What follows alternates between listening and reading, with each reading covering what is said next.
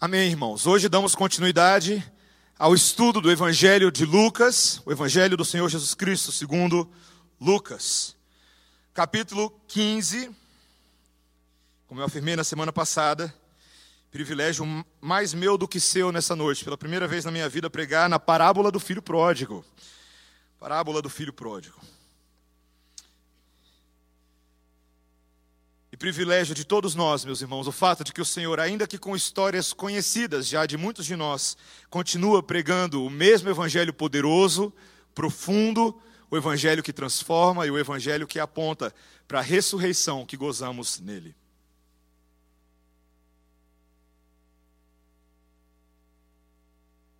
Palavra do Senhor, queridos, nessa noite para nós, Lucas capítulo 15, versículo 11 até o final deste capítulo, assim diz a palavra do Senhor.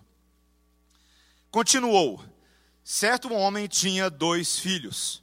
O mais moço deles disse ao pai: Pai, dá-me a parte dos bens que me cabe. E ele lhes repartiu os haveres. Passados não muitos dias, o filho mais moço, ajuntando tudo que era seu, partiu para uma terra distante, e lá dissipou todos os seus bens, vivendo dissolutamente. Depois de ter consumido tudo, sobreveio àquele país uma grande fome, e ele começou a passar necessidade. Então ele foi e se agregou a um dos cidadãos daquela terra, e este o mandou para os seus campos a guardar porcos. Ali desejava ele fartar-se das alfarrobas que os porcos comiam, mas ninguém lhe dava nada. Então, caindo em si, disse: Quantos trabalhadores de meu pai têm pão com fartura, e eu aqui morro de fome? Levantar-me-ei e irei ter com meu pai, e lhe direi: Pai, pequei contra o céu e diante de ti. Já não sou digno de ser chamado teu filho. Trata-me como um dos teus trabalhadores. E levantando-se, foi para o seu pai. Vinha ele ainda longe, quando seu pai o avistou, e compadecido dele, correndo, o abraçou e o beijou. E o filho lhe disse: Pai, pequei contra o céu e diante de ti já não sou digno de ser chamado teu filho. O pai, porém, disse aos seus servos: Trazei depressa a melhor roupa, vestiu, ponde-lhe um anel no dedo e sandálias nos pés. Trazei também e matai o novilho cevado. Comamos e regozijemo-nos, porque este meu filho estava morto e reviveu, estava perdido e foi achado. E começaram a regozijar-se. Ora, o filho mais velho estivera no campo, e quando voltava, ao aproximar-se da casa, ouviu a música e as danças. Chamou um dos criados e perguntou, perguntou-lhe que era aquilo. E ele informou: Veio teu irmão e teu pai mandou matar o novilho cevado, porque o recuperou com saúde. Ele se indignou e não queria entrar. Saindo, porém, o pai procurava conciliá-lo. Mas ele respondeu a seu pai: Há tantos anos que te sirvo, sem jamais transgredir uma ordem tua, e nunca me deste um cabrito sequer para alegrar-me com os meus amigos. Vindo, porém, esse teu filho, que desperdiçou os teus bens com meretrizes, tu mandaste matar para ele um novilho cevado? Então lhe respondeu o pai: Meu filho, tu sempre estás comigo. Tu, tudo o que é meu é teu. Entretanto, era preciso que nos regozijássemos e nos alegrássemos, porque este teu irmão estava morto e reviveu, estava perdido e foi achado. Essa é a palavra do Senhor. Oremos. Santo Deus, a tua palavra é tão poderosa, tão profunda, tão cheia de vida e de detalhes que nos comunicam a tua vontade a nós nessa noite. Dá-nos, Senhor, entendimento da tua parte, operação sobrenatural do Espírito Santo em nossos corações de tal forma a quebrar a nossa resistência e de tal forma a quebrar também, Senhor, quaisquer obstáculos que possam impedir de nessa noite ouvirmos claramente a tua voz falando em nosso meio por meio da tua palavra. É o que te pedimos em nome de Jesus. Amém. Sem sombra de dúvidas, a parábola do filho pródigo é a mais popular de todos os tempos. Ela é tão popular que ela, ela vai muito além daquilo que nós consideramos os círculos protestantes. Ela tem uma série de interpretações e alegorias ah, modernas. Eu mesmo fui muito impactado ah, quando eu atentei para essa parábola a primeira vez. Eu lembro quando eu tinha ali os meus seis para sete anos de idade, e eu lembro, o meu pai me levou para um acampamento, um retiro no Palavra da Vida de Atibaia, lá no interior de São Paulo. Ah, e a equipe do Palavra da Vida fez uma encenação ah, da parábola do filho pródigo. Eu tinha apenas seis, sete anos de idade, eu lembro do impacto que aquela parábola teve sobre mim.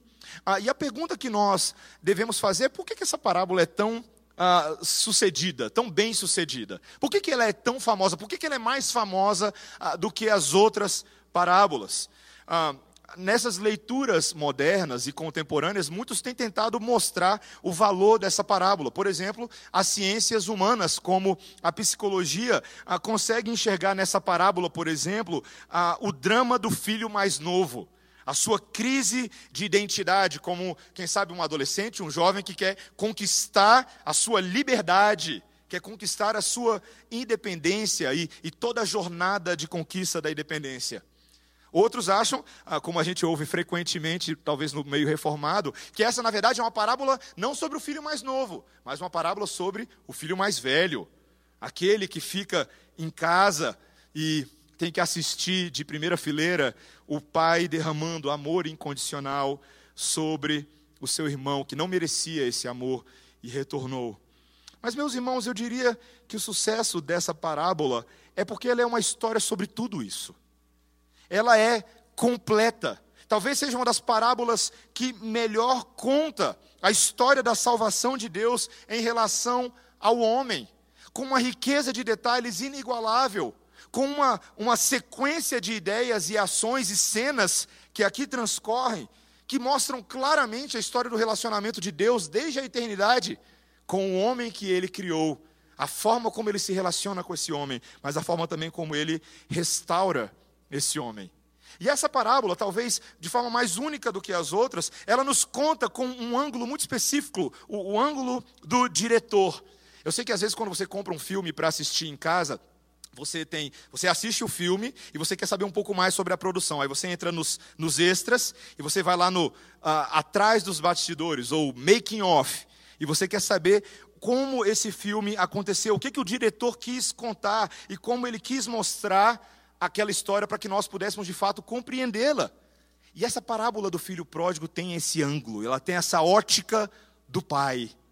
É o pai nessa parábola que faz toda a diferença na vida dos dois filhos. Ele é o elemento central, ele é o protagonista central. Essa não é a parábola do filho pródigo. Essa é a parábola do pai que ama o filho pródigo.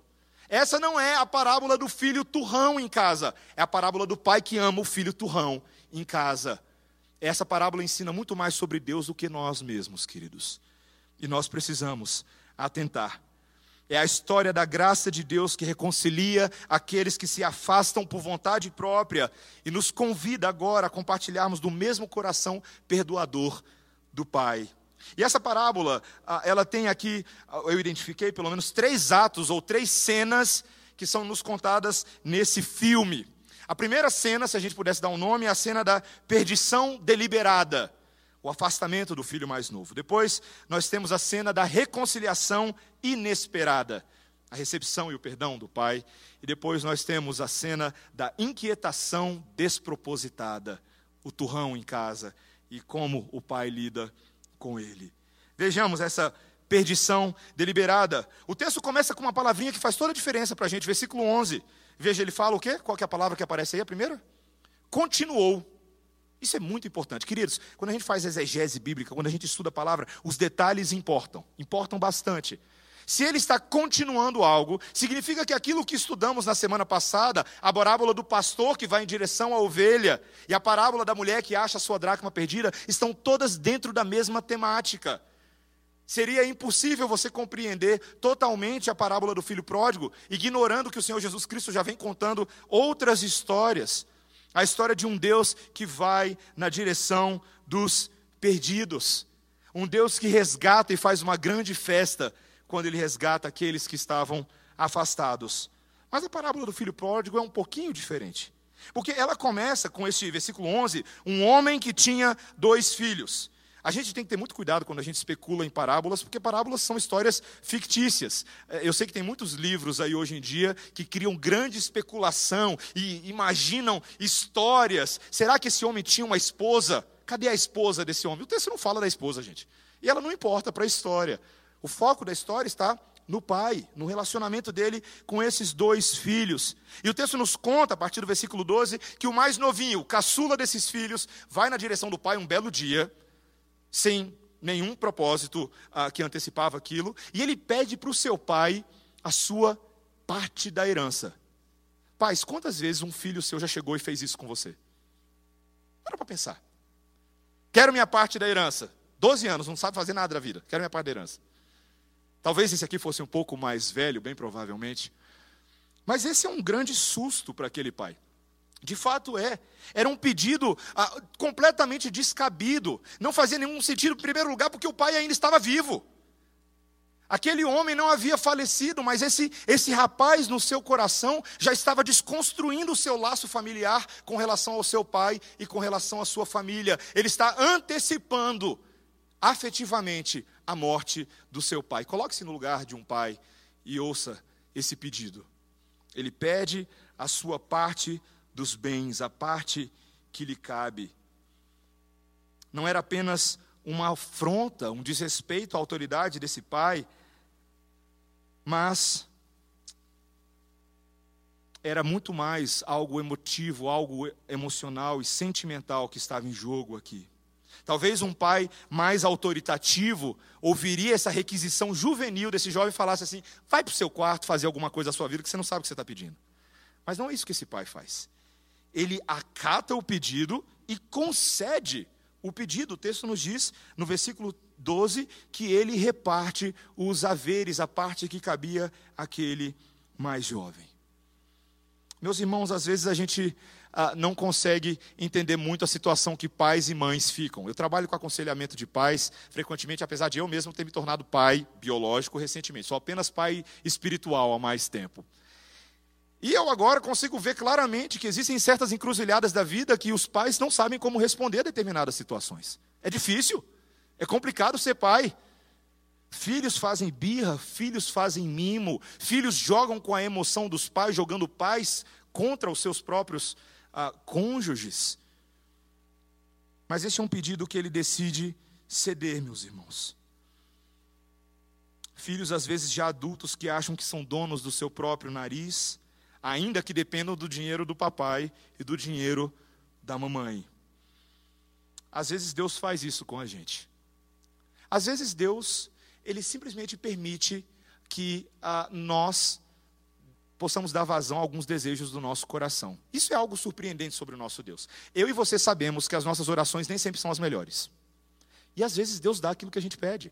Não porque é necessariamente o melhor para nós, mas porque Deus deseja ensinar algo naquela situação.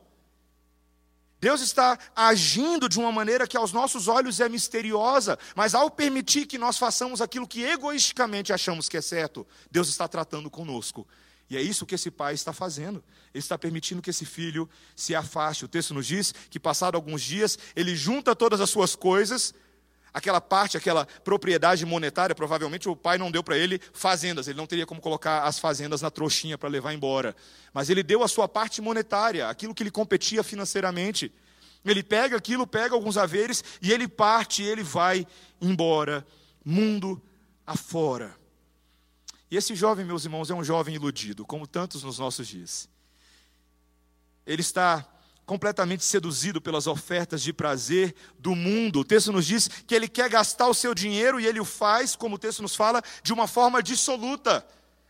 Ou seja, ele gasta a torto e à direita, ele é inconsequente, ele não mede exatamente o que ele está fazendo. O ponto é curtir. Curtição e zoeira é a alma do negócio, não é, juventude? Eu sei que vocês fazem isso. Eu sei que vocês fazem isso. Fugir dos problemas, correr das responsabilidades de casa, para que ajudar o meu pai na fazenda? Se eu posso pegar esse dinheirão todo, e o próprio texto deixa claro que ele utilizou com prostitutas, ele utiliza com amigos, e ele vai mundo afora. Essa é uma história muito comum na igreja, não é verdade? Pastores observam com frequência suas ovelhas de repente se afastando e testando os prazeres desse mundo, uma vez que são seduzidos por esse hedonismo da pós-modernidade. Hedonismo, esse prazer pelo prazer, a busca insaciável de prazer até que estejamos saturados e cheios de chocolate. É assim que funciona. O mundo estimula isso. É impossível você passar pela sua timeline lá do Facebook, ou verificar o seu Instagram, ou conversar com alguém que não esteja tentando você a fazer alguma coisa para te deixar mais feliz, mais satisfeito, mais completo. E é isso que esse jovem está fazendo. Ele não quer saber de responsabilidade. Jovens, eu estou falando com vocês hoje à noite com todas as letras. Cuidado. Cuidado. Cuidado para que você não seja do mundão. E isso é muito mais do que jargão evangélico. Às vezes a gente fala mundão como se fosse um jargão evangélico. Mas cuidado, queridos, porque esse mundo é mestre e expert em sedução. Ele sabe fazer isso muito bem. E ele te dá a sensação e o prazer temporário de que se você fizer essas coisas, se você der vazão a tudo que o seu coração quer fazer, ou aquilo que seus amigos dizem para você fazer, que você será plenamente feliz. Que se você fizer todas as viagens aí afora, que se você consumir todas as substâncias aparentemente ilícitas, ou até aquelas coisas que não parecem assim tão ruins, se você tiver todas as conquistas de todos os diplomas acadêmicos, se você passar em todos os concursos, e eu conheço alguns que não se satisfazem em passar em um ou dois concursos, ele tem que ser o melhor. Ele tem que se provar para os outros como o melhor. Queridos, esse mundo tem uma série de ídolos que constantemente batalham pelo espaço do nosso coração e tantas vezes eles são invisíveis. Os piores ídolos são de fato aqueles que nós não conseguimos ver, como o pastor Tim Keller fala no seu livro Deuses Falsos. E ídolos são sutis, ídolos são tão ardilosos e tão espertos. Queridos, esses prazeres, esse mundo de ilusões, não passa de uma miragem no deserto. E o texto nos conta claramente que a vida desse jovem, a curtição desse jovem, tem data limite, tem um prazo. O texto nos fala, a partir do versículo 14, veja comigo: depois de ter consumido tudo, sobreveio àquele país uma grande fome, e ele começou a passar necessidade. Então ele foi e se agregou a um dos cidadãos daquela terra, e este o mandou para os seus campos aguardar porcos. Ali desejava ele fartar-se das alfarrobas que os porcos comiam, mas ninguém lhe dava nada. Que reversão desse quadro, não é verdade? Porque de fato, queridos, nesse mundo havereis de ter fome, e o seu dinheiro é incapaz de te sustentar para sempre nesse mundo. Ele pode por um tempo te conferir alegria, satisfação, mas quando o dinheiro acaba e a realidade bate à porta, as coisas ficam mais complicadas. Eu tenho um amigo, um grande amigo de infância, que passou exatamente por essa situação. Saiu de casa ainda novo, colocou um bebê numa barriga de uma moça adolescente, ele mais novo do que ela, e achou que estava fazendo tudo direitinho segundo a sua cabeça. Ele se achava muito maduro. E não muitos meses atrás ele veio bater na porta dos pais com o rabo entre as pernas, raquítico, absolutamente magro, detonado pelas, pelas drogas, a cabeça completamente alterada, não apenas pelos produtos químicos que ele ingeriu, mas pelas ideias que ele contraiu nesse mundo. Mas quando ele saiu de casa, ele não contemplou essas coisas. Ele não contemplou essas coisas. Ainda bem que os pais receberam ele de volta, só que eu não posso dar spoiler do texto. Queridos, esse mundo termina em fome e esse jovem retorna para casa. Retorna ah, para não retorna para casa, perdão, queridos. Ele passa agora a se associar aos povos daquela terra. Ele sendo um judeu, e essa parábola sendo contada aos judeus, ele agora se, se associa aos gentios daquela outra terra, algo que seria terrível a qualquer judeu. E uma vez que ele faz isso, ele se coloca numa posição de servo, quase de escravo, para trabalhar com os chiqueiros. De acordo com as leis cerimoniais dos judeus, isso seria uma das maiores humilhações que existia, porque os porcos eram considerados animais imundos, assim como os próprios gentios eram imundos para os judeus. E esse jovem se envolve com a total imundícia daquela terra. Pessoas cerimonialmente imundas, animais cerimonialmente imundos. A situação não para por aí, queridos. Porque você acha que pelo menos ele vai conseguir comer a comida dos porcos, não é verdade? Mas fato é que os próprios gentios o veem com desgosto, o veem com desprezo. Alguém que havia afundado nos níveis mais baixos de honradez. Meus irmãos, o Senhor de vez em quando permite isso. Ele permite isso. Ele permite que você faça tudo o que você deseja fazer, para você ver aonde esse túnel vai dar. E para que quando você chegar lá, você, uma vez agora completamente desprovido dos seus recursos, das suas capacidades, do seu talento, das suas habilidades de se manter respirando, que você agora possa contemplar o fundo do poço e falar: daqui não dá para passar, daqui não dá para passar. O Senhor permite isso, queridos.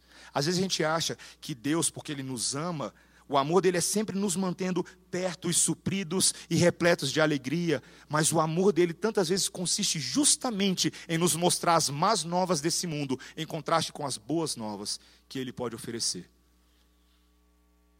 Meus irmãos, esse mundo é pura fome, pura fome. E esse jovem estava experimentando isso. Então, nesse momento, meus irmãos, que essa perdição intencional, ela começa a dar espaço a uma nova realidade. Assim nós vamos para o segundo ponto, o início de uma reconciliação inesperada. No versículo 17, o texto nos diz que esse jovem cai em si. Veja, versículo 17. Então, caindo em si, disse: Quantos trabalhadores de meu pai têm pão com fartura, e eu aqui morro de fome.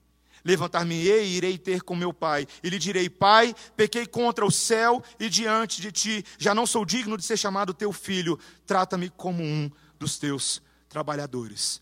A ficha caiu. E às vezes a ficha demora para cair, mas a ficha caiu.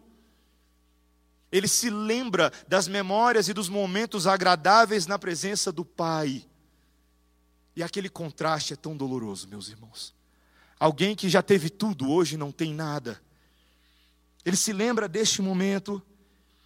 E ele se lembra de uma informação ainda mais interessante: de que não apenas ele tinha uma boa vida, mas os próprios servos do seu pai tinham uma vida melhor do que aquela que ele estava gozando naquele momento. Pelo menos eles tinham o que comer, pelo menos eles tinham aonde colocar a cabeça para dormir. E esse homem estava compartilhando um quarto com os porcos. Ele toma uma decisão, ele é constrangido por essa memória. E a, a grande conclusão que ele chega aqui, meus irmãos, é uma conclusão muito importante. Essa conclusão que está descrita no versículo 19, quando ele diz: Já não sou digno de ser chamado teu filho. Ele passa a entender as consequências da ação dele ao pedir a herança para o seu pai. Talvez você não domine muito sobre cultura judaica, mas quando um filho pedia a herança dessa forma, não apenas ele dizia que a família estava morta para ele, mas ele também estava morto para a família. Ele já não era mais digno, ele já não carregava mais aquela identidade, ele decidiu fazer o que queria com a sua própria vida. Meus irmãos, ele chega a essa conclusão ele entende que claramente a maior ofensa não é contra a sua família terrena, mas ele, sendo um judeu que conhecia a lei de Deus, sabia que a maior ofensa era contra o próprio Deus. Veja o versículo 18. Quando ele diz: Levantar-me-ei e irei ter com meu pai, e lhe direi: Pai, pequei contra o céu e diante de ti. Ele pecou contra Deus, porque ele quebrou o quinto mandamento da aliança que ele conhecia. Jovens, quando você quebra o quinto mandamento que diz: honra teu pai e a tua mãe, para que se prolongue os teus dias na terra que o Senhor teu Deus te dá, você está pecando contra Deus. Os seus pais são a autoridade de Deus na sua vida, eles são os representantes divinos para guiar você e para cuidar de você, ainda que não sejam perfeitos. Eles são utilizados por Deus dessa maneira. E ele chega a essa conclusão e ele toma uma decisão, uma decisão que começa a simbolizar o arrependimento dele, versículo 20. E levantando-se foi para o seu pai.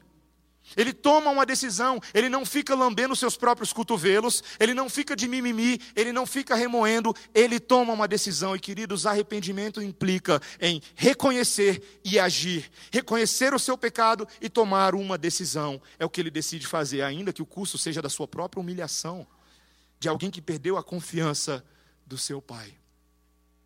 Se a história parasse por aqui, a gente ficaria num suspense danado, não é verdade? Quando você está numa sala de cinema, que nem aconteceu comigo outro dia, e o filme parou no meio e ninguém sabia explicar o que tinha acontecido. Depois a gente descobre que uma criança lá fora bateu no alarme de incêndio e pararam todos os filmes do, do Pier 21. Mas a palavra de Deus, meus irmãos, muda a cena mais uma vez. E ela tira o foco agora da situação perdida desse jovem e ela passa a falar do pai no versículo 20. Vinha ele ainda longe quando seu pai o avistou. O pai, à distância, consegue vê-lo. Provavelmente o pai se encontrava no campo com seus servos, trabalhando na fazenda, trabalhando nas suas propriedades.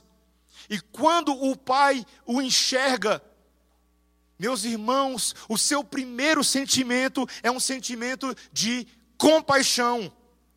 Eu, se fosse esse pai, esse pai não seria o meu primeiro sentimento. Eu admito. Seria um sentimento de raiva, de rancor, de ódio. Um sentimento de, ah, eu te falei. Eu não te falei o que, que ia acontecer? Um sentimento de alguém que se sente traído e abandonado pela sua própria família. Mas este pai se compadece e faz algo que não é próprio de um senhor, provavelmente na idade dele, de se fazer. Os seus servos estavam ali observando, mas o texto diz que ele corre ele abraça e beija o seu filho. Corre, abraça e beija. Outro dia, quando eu fui no aeroporto, tive a oportunidade de ver uma família de um soldado brasileiro que estava em missão no Haiti há muitos anos. E eles estavam na entrada errada, achando que o desembarque dele era num canto, quando na verdade era no outro. Ele sai, não encontra sua família a família está na outra porta, eles se veem à distância, no térreo do aeroporto, e eles correm na direção um do outro. E eu nunca tinha visto uma cena daquela, meus irmãos. Nunca tinha visto nada parecido. Mas, queridos, esse pai não precisava fazer isso, ele fez. Ele corre na direção do seu filho, ele o abraça e o beija. O filho talvez ficou um tanto surpreendido com aquela situação, porque o texto nos diz que ele agora coloca o discurso pronto para fora. Versículo 21. Pai, pequei contra o céu e diante de ti, já não sou digno de ser chamado teu filho. Mas o pai não deixa ele terminar o discurso, queridos. O pai não deixa ele chegar na parte onde ele aceita ser apenas um trabalhador. O versículo 22 nos diz que ele diz aos seus servos imediatamente: Trazei depressa a melhor roupa, vestiu, ponde-lhe um anel no dedo e sandálias nos pés, trazei também, matai um novilho cevado, comamos e regozijemo-nos. Queridos, aquele pai institui uma festa na hora, naquele momento, não estava programado, não tinha nada disso, mas aquele que estava perdido será tratado agora como um rei, como um filho restituído à casa. A explicação teológica, queridos, o versículo 24, para nós ele é tão precioso essa noite, porque ele é a explicação teológica e não psicológica, e não humanista, e não apenas histórica dessa parábola, mas a explicação teológica do Senhor e espiritual, versículo 24, porque este meu filho estava morto e reviveu, estava perdido e foi achado o entendimento daquele pai, as palavras que ele pronuncia, são palavras de ressurreição. O seu filho estava morto, não apenas socialmente morto, espiritualmente morto, afastado do Senhor, afastado do pacto, afastado das benesses da família da fé. Mas ele reviveu. Ele reviveu. Meus irmãos, nós precisamos nos lembrar como que funciona o processo de salvação nas escrituras sagradas. O fato de que Deus estabelece conosco uma história na humanidade, a história do relacionamento entre Deus e o homem. E nessa história, Deus cria um homem bom e moralmente bom para habitar num jardim muito bom. Adão e Eva gozavam da presença do Senhor todos os dias da sua vida. Mas quando eles transgridem e dão ouvido à voz da serpente e comem do fruto da árvore, é como o filho que pede a sua herança, porque ele diz: Eu sei o que é melhor para mim. Eles se afastam de Deus por vontade deles, e Deus havia falado para eles: No dia que vocês comerem do fruto da árvore, vocês certamente morrerão. Certamente morrerão. Mas, meus irmãos, o Deus que permite a queda do homem é o Deus que também antecipa esse evento com seu plano de salvação. Porque desde a eternidade, a segunda pessoa havia um pacto com a primeira e com a terceira pessoa da Trindade, um pacto de salvação, um pacto de que ele viria a esse mundo para resgatar. Um pacto de que ele viria a este mundo para ressuscitar pessoas. E foi exatamente isso que Jesus Cristo fez. O que é belo, meus irmãos, da história de Jesus a nosso respeito, é que o Senhor antecipa a chegada do Messias, preparando os nossos corações. Como é que nós podemos nos arrepender das nossas faltas? Apenas quando Deus muda o nosso coração, quando Ele toma a iniciativa de mudar o nosso coração para que nós possamos ir até Jesus. A graça irresistível, irresistível de Deus começa no arrependimento que Ele mesmo gera em nosso coração. Quando eu e você estamos afastados do Senhor, mas Ele deseja nos salvar, a gente acha que é apenas a nossa consciência falando conosco, mas não é a consciência. É o Espírito Santo de Deus que muda a nossa disposição de espírito para nos voltarmos para Deus. Queridos, o arrependimento começa no próprio Deus. A fé que nós temos para crer, nem ela vem de você, ela vem dele para que você não se glorie, para que você não ache que é obra sua. Nós não temos condições de ter essa fé, nós não temos condições de nos arrepender assim, mas o nosso Deus nos habilita a fazer essas coisas. Ele muda o nosso coração quando estamos no chiqueiro desse mundo e nos traz para perto do Pai. Eu te pergunto, como foi a sua história de conversão? Para outros, como é que você veio parar aqui hoje à noite? Pare para pensar.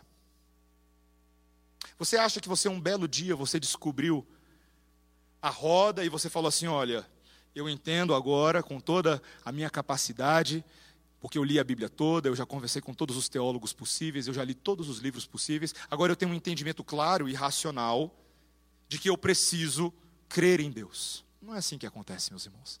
Deus utiliza circunstâncias, pessoas, momentos, ocasiões para mudar o seu coração, constrangê-lo quanto ao seu pecado e trazê-lo para perto. O que é mais maravilhoso, meus irmãos, é a forma como Deus nos recebe. É a forma como Deus nos recebe. Eu e você estamos aqui hoje à noite como pecadores, graves pecadores criminosos que semana após semana fazem aquilo que é mal perante os olhos do Senhor, e mesmo assim, meus irmãos, o Senhor abre os seus braços, corre na nossa direção, nos abraça, nos beija, coloca uma sandália nos nossos pés, um anel nos nossos dedos e fala: Você não é servo apenas, você é filho de Deus. Você ama esse amor de Deus por você? Eu te faço essa pergunta hoje à noite. Você ama o fato de que ele te amou primeiro e você pode agora amá-lo em resposta àquilo que ele faz por você? O fato que ele não deixou você naquele chiqueiro onde você sabe onde você estava. Ele não fez isso, meus irmãos. Ele nos ama de forma incondicional. Queridos, Deus não começa um relacionamento conosco jogando na nossa cara tudo aquilo que nós fizemos de errado. Sabe por quê? Porque Ele joga todas essas coisas em Cristo Jesus na cruz do Calvário. E o resultado deste amor é o que eu e você recebemos. É o que Ele faz por nós. Ele nos recebe, Ele nos abraça, Ele nos acolhe. E é a partir da realidade desse amor que Ele nos trata, que Ele nos disciplina, que Ele nos constrange. Meus irmãos, que reconciliação surpreendente. Eu e você não tínhamos condições de receber isso. Mas essa história não para por aí e ela termina com uma última cena. Ela não para na reconciliação inesperada, mas ela tem agora uma certa inquietação despropositada de um terceiro e último personagem, o filho mais velho, que aparece no início da história e agora aparece de novo, no versículo 25, quando ele está retornando para casa, aquele que estava no campo, e ele chega perto de casa e ele está ouvindo uma festa lá dentro. Uma grande festa. Estranho, né? O som do papai ligado, tunts, tunts, tunts, tunts, tunts. O que está acontecendo? Ninguém me falou nada, eu não recebi convite, não me mandaram convite no grupo do WhatsApp, nem no Facebook, não estou sabendo de nada. Ele chega e ele pergunta para o primeiro servo que ele encontra o que, que está acontecendo. E esse servo simplesmente relata tudo o que aconteceu naquele momento. Versículo 26, 27. Veio teu irmão e teu pai mandou matar um novilho cevado, porque o recuperou com saúde. O irmão dele que estava perdido foi achado, aquele que estava abandonado foi achado. Você acha que ele ia fazer uma grande festa como pai, não é verdade? Mas não é isso que ele faz. O texto nos diz claramente que ele ficou indignado. Indignado, meus irmãos. E ele não queria entrar na festa.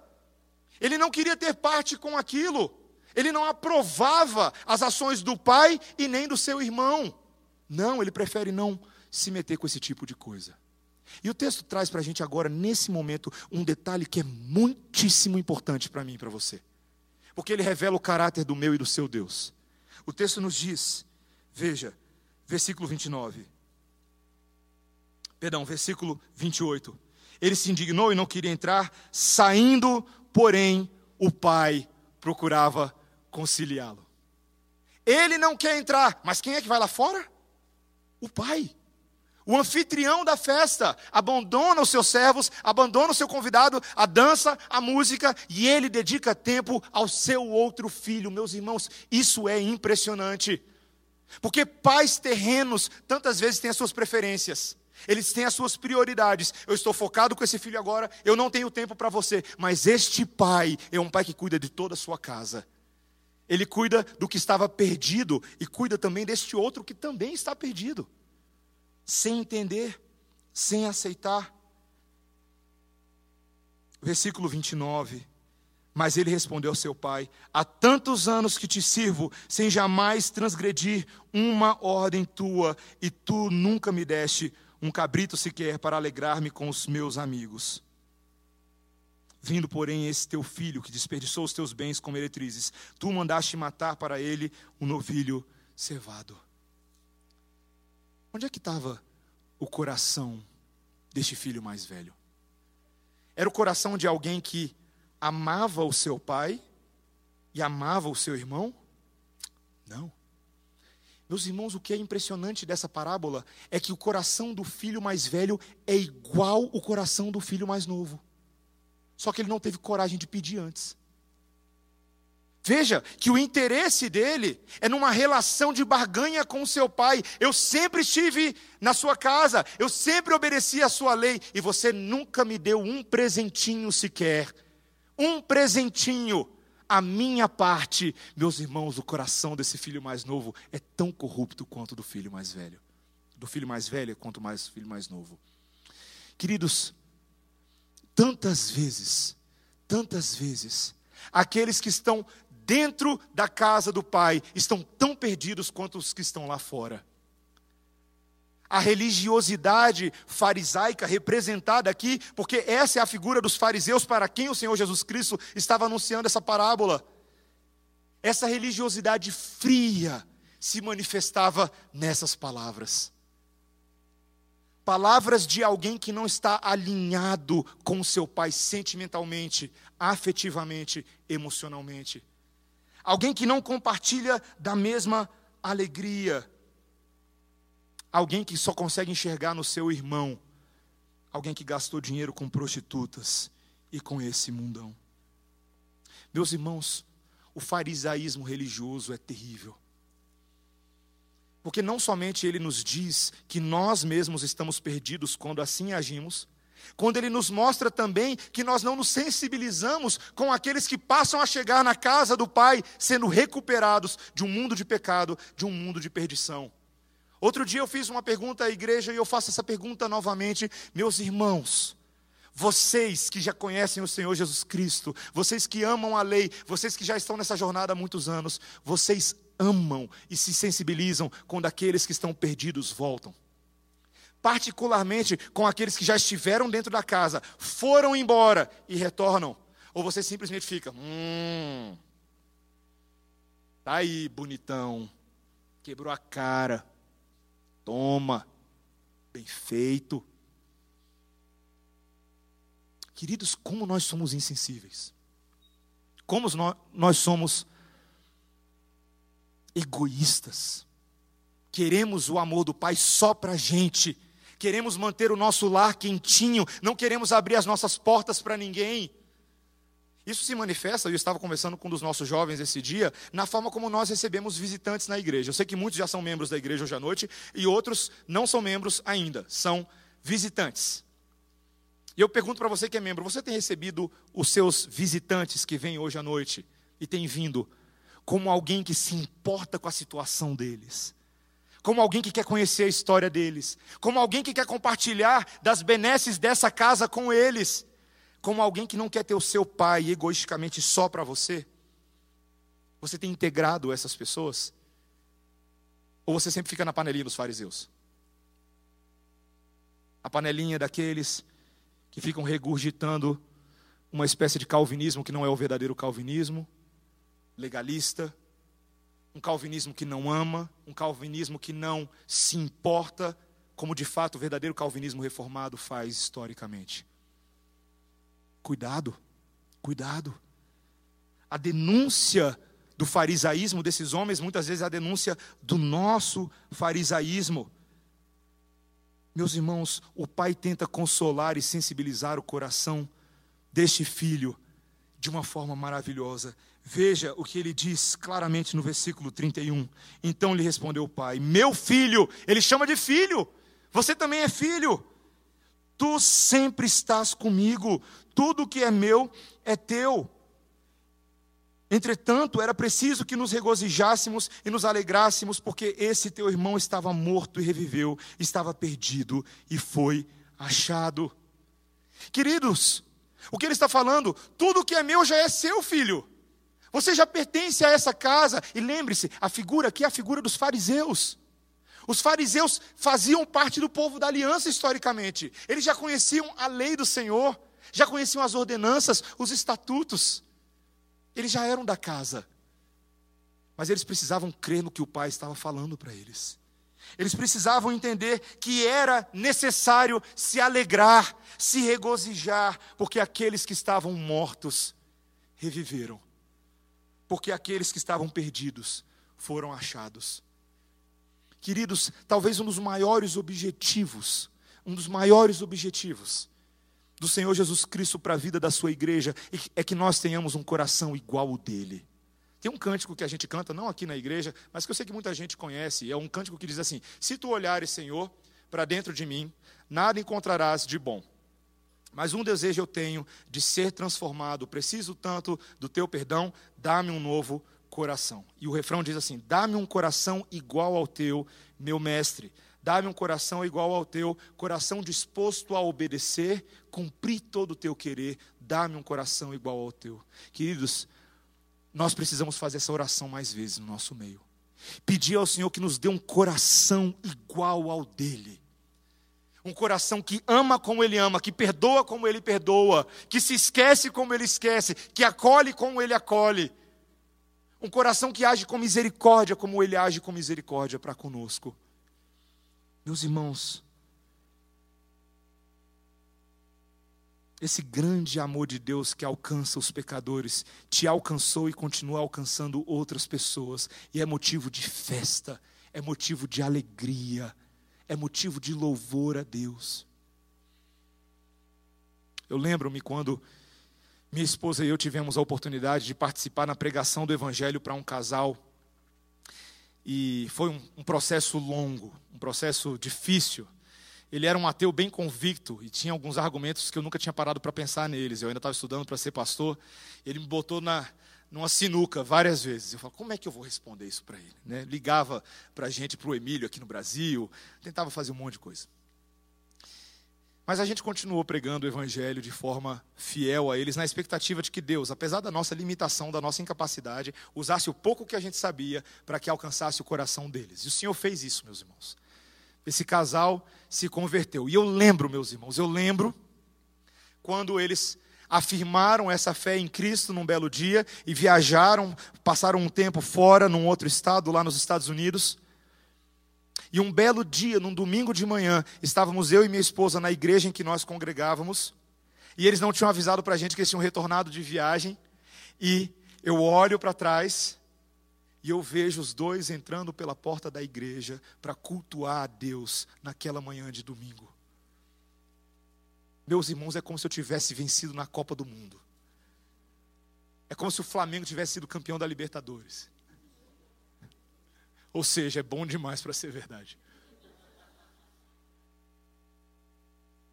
Meus irmãos, eu lembro, eu lembro que eu não conseguia nem mais focar no restante do culto, meus irmãos. Eu não conseguia nem mais prestar atenção no que o pastor está falando, porque eu fui tomado de uma alegria que eu não conseguia colocar em palavras ver aquele casal aos pés do Senhor Jesus Cristo, e eles não sabiam cantar os hinos, eles seguravam, eles ficavam, tô, papo, tá. Mas era tão bonito, meus irmãos, era tão belo, era tão maravilhoso, porque agora eles faziam parte da família, eles estavam mortos e eles foram ressurretos pelo Senhor Jesus. Queridos, nós temos que amar isso, não existe maior alegria para o povo de Deus nesse mundo do que ver pessoas pecadoras se convertendo aos pés do Senhor Jesus. Não existe maior alegria. Essa é a maior alegria que nós podemos ter nesse mundo, depois da nossa salvação, é claro. Essa é a maior alegria.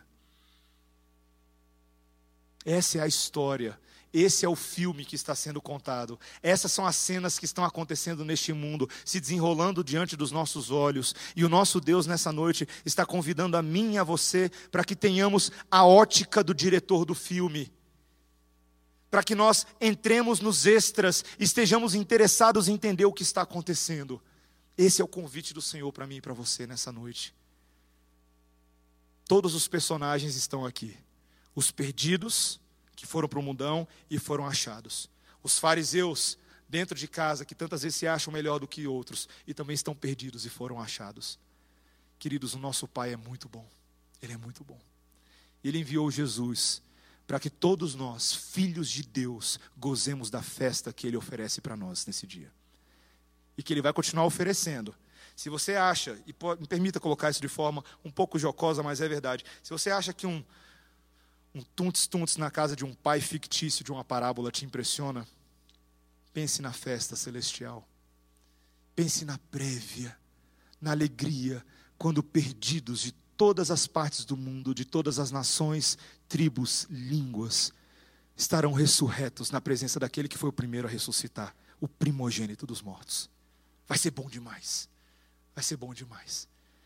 Que o Senhor continue enchendo o nosso coração com essa esperança, meus irmãos, que nós trabalhemos hoje para correr na direção dos perdidos, abraçá-los, beijá-los, colocar um anel no dedo deles, sandália, túnica e trazê-los para dentro de casa. Amém? Vamos orar, irmãos. Senhor Deus, nós te amamos porque o Senhor nos amou primeiro. E nessa noite nós podemos compartilhar dos recursos da tua graça, dos meios de graça, porque o Senhor nos trouxe para dentro de casa e é dentro de casa, Senhor que nós podemos nos alegrar. Seja através da pregação da palavra agora, ou da mesa do Senhor em instantes, através dos cânticos que entoaremos, todos eles nos lembram que estávamos mortos, mas fomos ressurretos pelo poder de Cristo Jesus e pela atuação do Espírito Santo. Senhor, torna-nos participantes da missão de trazer outros perdidos à tua presença.